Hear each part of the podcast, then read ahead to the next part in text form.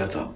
今天台湾附近东北季风较弱，但有低压系统在台湾东方逐渐发展东移，环境风向由偏东风逐渐再转为东北风。迎风面的大台北、宜兰仍然是阴雨的天气，尤其东北部地区累积雨量相当多，其他地区天气相对也是比较稳定一些，雨量少也导致夜间有明显的辐射冷却发生。清晨的全台平地最低温发生在中部地区以及花莲。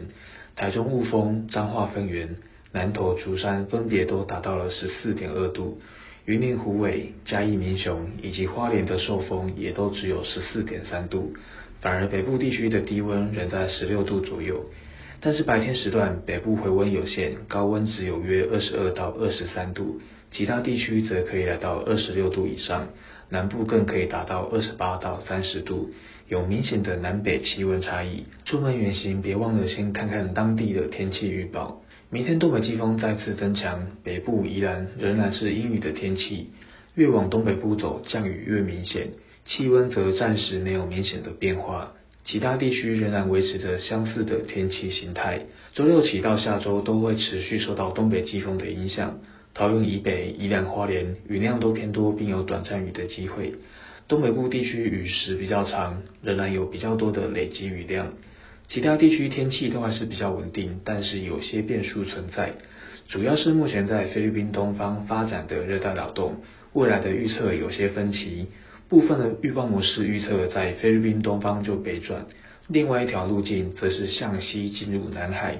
届时在下周一起，就可能有外围的云系北上，带来水汽。中南部地区云量也会增多，并可能有局部的降雨，会不会发生，则还要观察后续的预报变化情形。而这段东北季风影响的时间，气温有逐渐下滑的趋势。第一波降温在周六到下周一，中北部宜兰的市区低温大约十六到十八度，南部花东十八到二十度，而在空旷郊区仍然有十四到十五度的低温机会。